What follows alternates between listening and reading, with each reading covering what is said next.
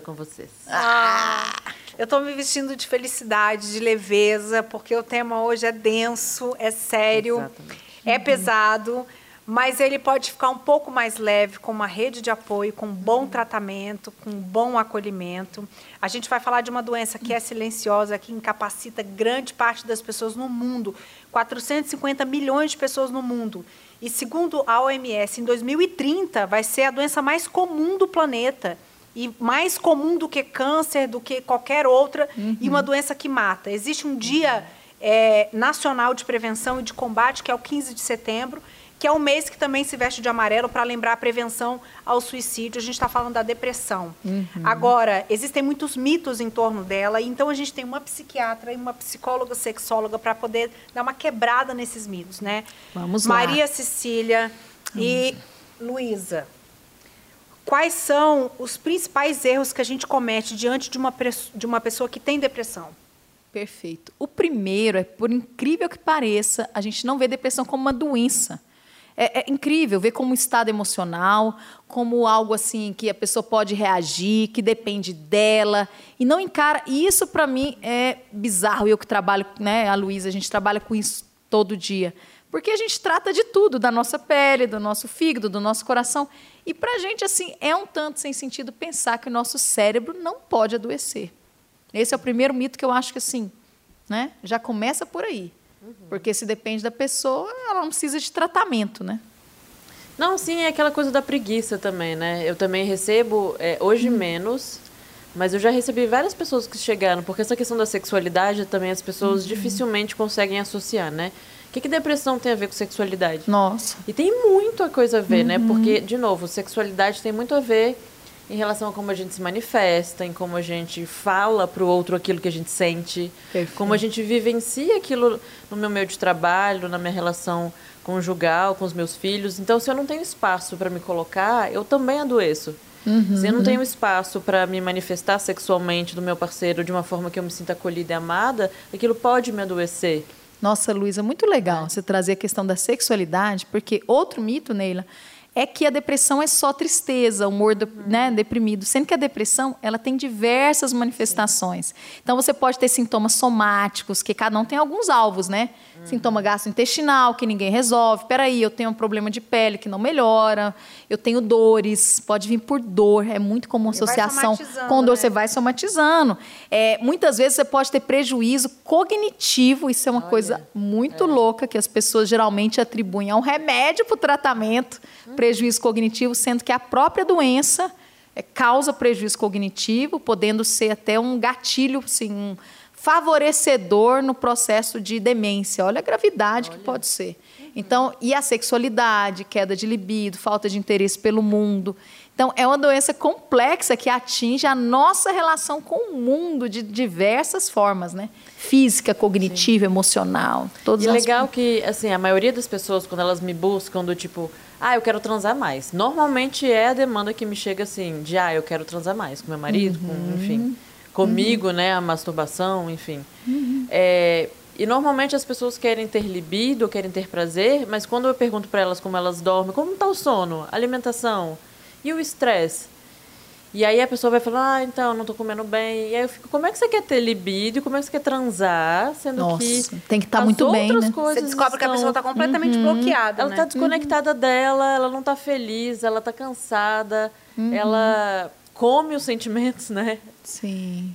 E mas quer tá ali transando com o marido, quer tá ali satisfeita na cama, né? E cadê o acolhimento de entendermos que a gente só consegue dar pro outro, pra gente um pouco quando a gente também se dedica, quando a gente pode se dar um pouco de amor, acolhimento e buscar apoio mais uma vez, né? Quando a gente tem para dar, né? E tem também uma história de que eu sou uma pessoa espiritualizada ou espiritualista, eu gosto de falar sobre espiritualidade, e muitas pessoas que têm espiritualidade, têm depressão, se sentem muito magoadas porque escutam as pessoas dizendo que é falta de fé, Nossa. né? Nossa, e ainda isso é muito mistura pesado, a fé que a é pessoa pesado. tem com, com a doença e fala assim: "Ah, mas eu oro, eu acredito em Deus e, e ainda Não. assim eu tenho depressão". Então vamos lá, fazer o mesmo exercício, né? Ele, olha, você perdeu essa mão aqui. Cara, você não pega ali esse bolo porque você não tem fé, cara.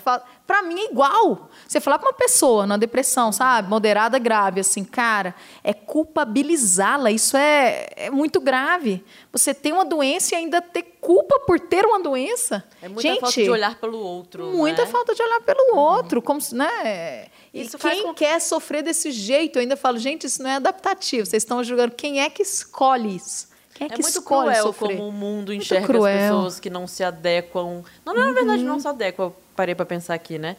Que não demonstram afetividade ou sentimentos como algumas outras pessoas. Porque tem gente que finge uhum. e está ali blindado e acha que é aquilo mesmo e não adoece, entre aspas, né? Porque como o adoecimento ele não tem uma Olha, cara específica, cada um também adoece de uma forma diferente, né? Essas pessoas, agora vamos lá, que mais dão conta, uhum. sem limite, que vão passando por é. cima, são os que chegam no nosso consultório, a maior parte somatizando, né? É, é, é clássico isso de é, ser muito associado com fibromialgia. Fala assim, nossa, mas fibromialgia, eu, eu dou conta de tudo, doutor. Eu cuido dos meus filhos, da minha, da minha casa, da, do problema da família inteira.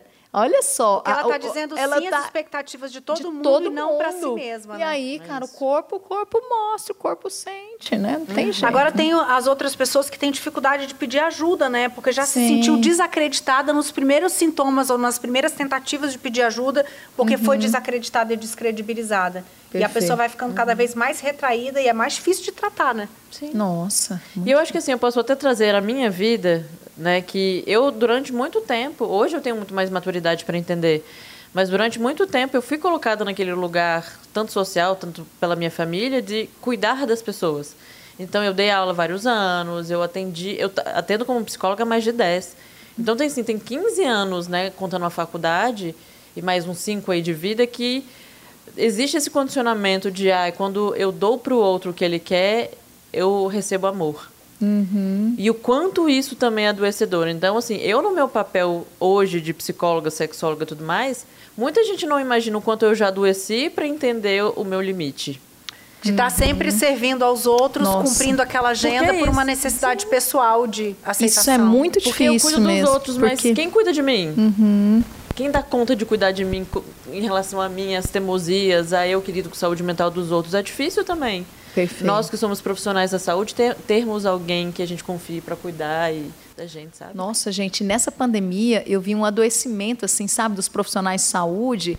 E eu falava assim para alguns médicos, colegas, enfermeiros, falavam assim: olha, você não tem condição de trabalhar. Uhum. Você tá, sabe, você tá com estresse e tal, você, eu vou te afastar. Falou assim, cara, isso é covardia. Olha só, quando, quem está condicionado a cuidar do outro isso é covardia, isso é fraqueza. Tem muito esse mito, né? Que é uhum. fraqueza, que é covardia, uhum. que eu não posso e eu vou abandonar meus meus colegas, né? Que olha, então realmente a gente indica muito que o profissional de saúde faça terapia. A gente faz Sim. terapia, né, Luiz?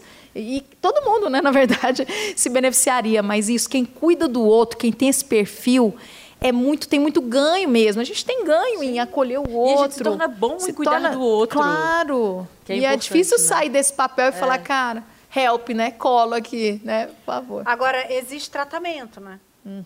Nossa, qual é o tratamento mais eficaz e quais são os mitos em torno do tratamento? Nossa. Tratamento, gente, eu, eu gasto às vezes metade da minha consulta orientando e tirando os estigmas da pessoa em relação às medicações. Medicações assim, é incrível. Eu até entendo que já teve fase da psiquiatria de ter muito efeito colateral, né? E tem essa, essa coisa de, ah, eu vou ficar dependente, eu vou usar o resto da vida, ah, eu vou ficar lerdo vou ficar retardado. Então, assim, é tanto mito que a gente tem que ir quebrando assim, um por um, que tem remédio que pode causar dependência, mas a gente usa ele pouco tempo. Os remédios que a gente usa a longo prazo protegem o cérebro do deprimido. Quem mais ferra o cérebro do deprimido é a depressão. A real é essa. E você dá uma equalizada química ali, a pessoa Nossa. consegue sentir uma estabilidade em pouco tempo, né? Eu acho que o tratamento psiquiátrico medicamentoso, ele o que é 15 dias? 15 dias para começar efeito. E isso é interessante, que a pessoa está em sofrimento e ela quer, a gente queria muito ter um antidepressivo que tirasse ela assim na hora, instantâneo, né? Tem até um mais novo que ele faz efeito um pouco mais rápido, né? Mas para casos graves assim que a gente usa, que é a ketamina, né? Mas é, o antidepressivo clássico, ele demora 15 dias, e a pessoa está mal. Às vezes ela até piora um pouquinho para depois melhorar. Uhum. E, aliás, gente, isso é importante. Ah, às vezes a pessoa está tão depressão grave que a gente tem que ficar junto com ela nesse, nesse início do tratamento, Nossa, que é quando ela se coloca muito em risco de suicídio. Sim. Porque muitas vezes, assim, né, é engraçado isso, como assim o antidepressivo causou suicídio, não é isso? Às vezes ela está tão mal que ela não tem energia, é, volição para se matar. Olha que coisa louca. E na hora que começa o efeito do antidepressivo, é que a família tem que estar tá ali de repente ela começa a ter planos, planos suicidas mesmo, sabe? Ela começa a ter mais energia, mais disposição, mais energia. e aí como ela está com aquela ideação, ela acaba usando essa energia. A Sim. energia pode melhorar antes dessa parte mais cognitiva, né, de sintoma, assim, de, de humor. Olha que coisa, né? E passando essa fase, deu tudo certo, o controle estabiliza. Estabiliza. E, e é importante também, assim, por exemplo, as pessoas que chegam até mim, que às vezes estão ali também muito exaustas, é essencial que normalmente os profissionais, né, sexólogos hum. também caminhem para uma psiquiatra e tenham esse, essa, essa troca. Porque às vezes a pessoa não tem condição de seguir um tratamento comigo se ela não passa pela psiquiatria. Gente, mas isso ainda existe, viu? É. Colegas seus, terapeutas, que têm resistência, né? Com tratamento medicamentoso. Ainda tem, né? Assim como eu acho que não, outra, e não tem só também, isso, mas é. acupuntura ou fisioterapeutas, uhum. eu acho que hoje a gente está vivendo um, um, momento, mais do que em outros momentos, muito multidisciplinar, né? Uhum. Claro. Em que o sujeito ele é composto por tudo. Claro, na verdade, a depressão, olha que interessante. Eu falei das questões da depressão, uhum. pluri. Mas a depressão, cada vez mais, a gente vê que tem um componente inflamatório super importante. O que, que é isso? Se eu como mal, se meu intestino funciona, se eu não faço atividade física, eu posso ficar inflamado e isso propicia. Sabe? É, favorece né, também uma evolução ruim. Então, olha que interessante. É quântico, né? O nosso comportamento é quântico, está tudo ligado. Você, mas nós somos sim, seres sim. mentais, sim. espirituais, físicos, uma coisa interfere na outra. Hum. Quando a gente fala espiritual, a Cecília faz assim. assim. porque ela é uma psiquiatra, ela não acredita nessa parte. Mas, ela acreditando ou não, eu acredito não. que ela funciona. E aí, quando você falou da, da, da questão Não. do suicídio, eu acho importante então a gente falar sobre isso, porque, uhum. Cecília, olha só. Aqui no Brasil, é, é, a principal causa de morte entre jovens de 15 a 29 anos. Nossa, sim. Né? Eu sei que nem todo depressivo é suicida, mas eu queria saber se existe relação depressiva com os suicidas. Os suicidas, geralmente, eles Total. passam pela depressão. Não, perfeito. Na verdade, olha só. É, 98% em média das pessoas que se matam tinham um transtorno mental de base. Isso é muito louco. Uhum. Porque são causas evitáveis com tratamento, são causas evitáveis. Né? Então, assim, e grande parte deles, aí sim, a maioria é transtorno de humor, que é depressão, ou bipolar. E aí, esquizofrênico também tem maior chance de matar. É, transtorno de ansiedade também pode se matar. Então, assim, desses 98%, a maioria é depressão. Mas tem outros transtornos que podem levar ao suicídio. Mas dá muita pena, né? Dá muita Sim. pena quando a gente pensa nisso, né? E também é importantíssimo falar, hum. né, dessa questão, não dos jovens necessariamente, mas da, que o número de suicídio é maior, falando de gêneros, entre os homens, né? Sim. Por conta também dessa questão da sexualidade, de ter que estar tá ali servindo, de ter que ser viril o tempo todo. Eu já, eu já cheguei a ouvir dentro de consultório pacientes que estavam se relacionando há 10 anos e que ele teve um, um período de disfunção erétil e ele falou, ah, talvez eu não queira casar porque ela não merece alguém como eu. Uhum. Uhum.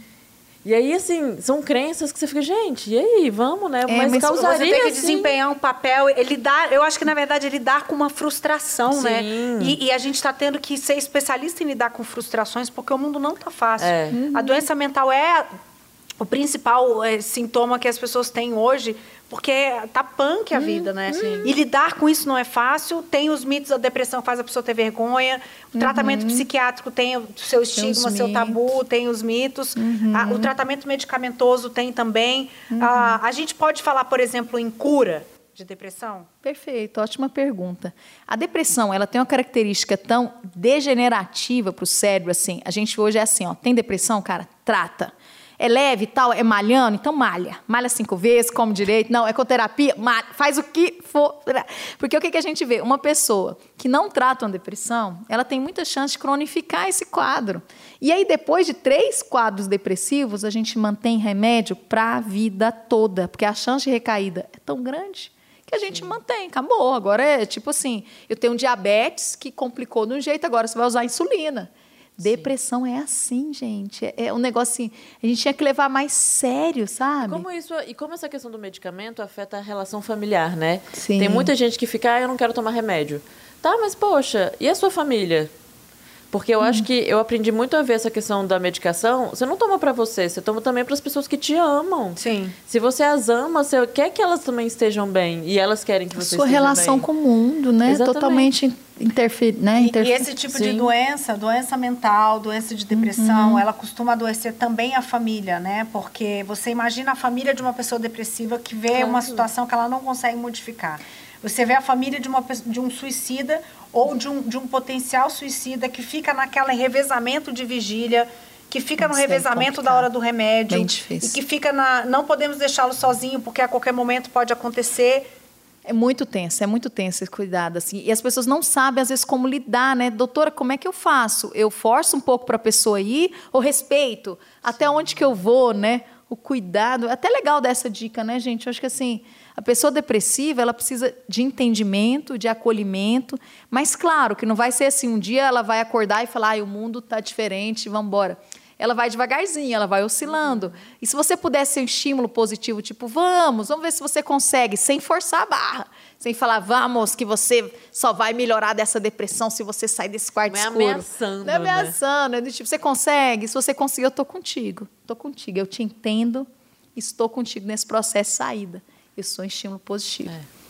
Mas nem todo mundo tem alguém, né? Acho que também é Sim. Uhum. importante a gente pensar que tem gente que não tem condição de ir para um psiquiatra, tem gente que Nossa, não não tem condição tem de rede de procurar uma apoio, né? terapia. Não tem uma rede pública que, que satisfaça a demanda. E aí, qual a dica para essas pessoas? Nossa, Sim. muito difícil, Sim. né? Muito É, eu acho que é aquilo que a gente falou do CVV, né? Que eu acho que é importantíssimo. O Centro também. de Valorização da De Vida. valorização à vida. 188. A gente tem, né, umas consultas assim é, gratuitas, né, assim, em faculdade, né, tem também serviço tem. de psicologia em faculdade, né, Te- a gente se informar, né, melhor e não deixar de procurar, né, a ajuda. A questão é essa, né, o ponto. Na rede pública existe sim os CAPs e aí tem os psiquiatras que acolhem, né, esse é o ponto para quem não tem condição. também que atendem, às vezes, a custo- Solidário, é, né? Uhum. preço solidário também. Porque eu acho que assim, eu já atendi a preço solidário, é muito delicado, porque às vezes a gente compromete, a gente tenta comprometer o paciente a, manter ali, e às vezes, mesmo ele pagando nada ou 25 reais, ele não se compromete com a terapia. Já percebi que não é só uma questão financeira também. Uhum. Existem outros ganhos também que a depressão, às vezes, infelizmente, na nossa sociedade, também tem. E quando vocês falam assim, busque ajuda, procure apoio, é, faça exercício, vê o que funciona, isso é uma forma de prevenção? Claro, Sim, claro. demais. Na verdade, assim, existe a psiquiatria do estilo de vida, que ela é fantástica, que são artigos que estão sendo publicados, né, que falam muito sobre saúde mental e prevenção, que tem os pilares assim. Você dormir muito bem é super importante, inclusive depressão pós-parto em muitos relaciona à privação de sono, né? Aí, é terrível, dormir muito bem. Relacionamentos são fatores protetores, cara, incrível assim, como relacionamento faz diferença. A alimentação tem que ser o mais natural, menos embalado, tem que ser assim, de preferência dieta mediterrânea, que é a mais estudada. Ó, ó, ó, embaladinho A aqui. rainha do chocolate aqui se escondendo.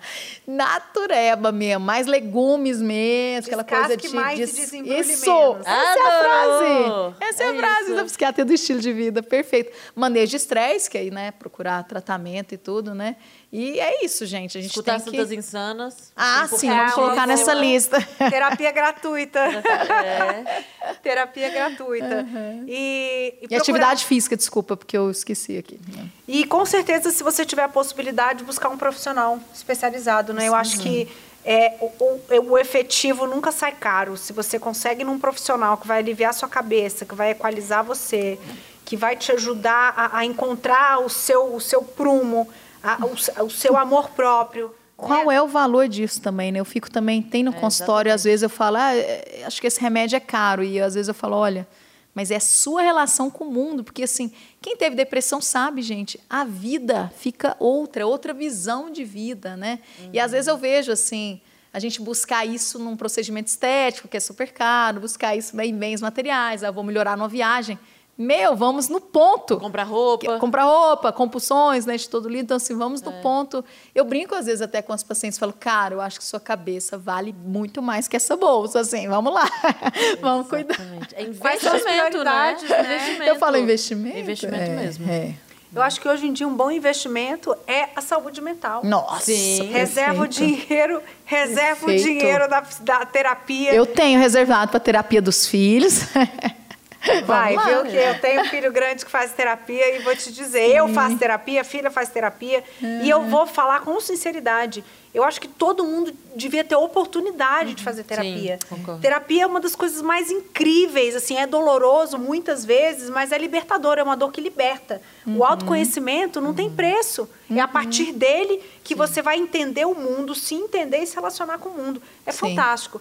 Olha, eu não sou besta nem nada, eu arrumei duas aqui, ó, para ficar tiracolo. Minha psiquiatra e minha sexóloga, tá tudo garantido. A gente, meninas, encerra a primeira temporada aqui. Ah, Oh. que delícia. O que, que vocês acharam? Qual foi o saldo? Demais, meu Deus. Maravilhoso. Maravilhoso. Realmente, realmente. Emocionalmente Além- foi lindo, né? Nossa, demais. E saber que a gente está trocando e se conhecendo aqui, né? Assim como eles estão conhecendo a gente, a gente está se conhecendo aqui também. E isso não, não, não tem preço que pague. Olha, a gente vai vender para vocês uma novidade. Eita.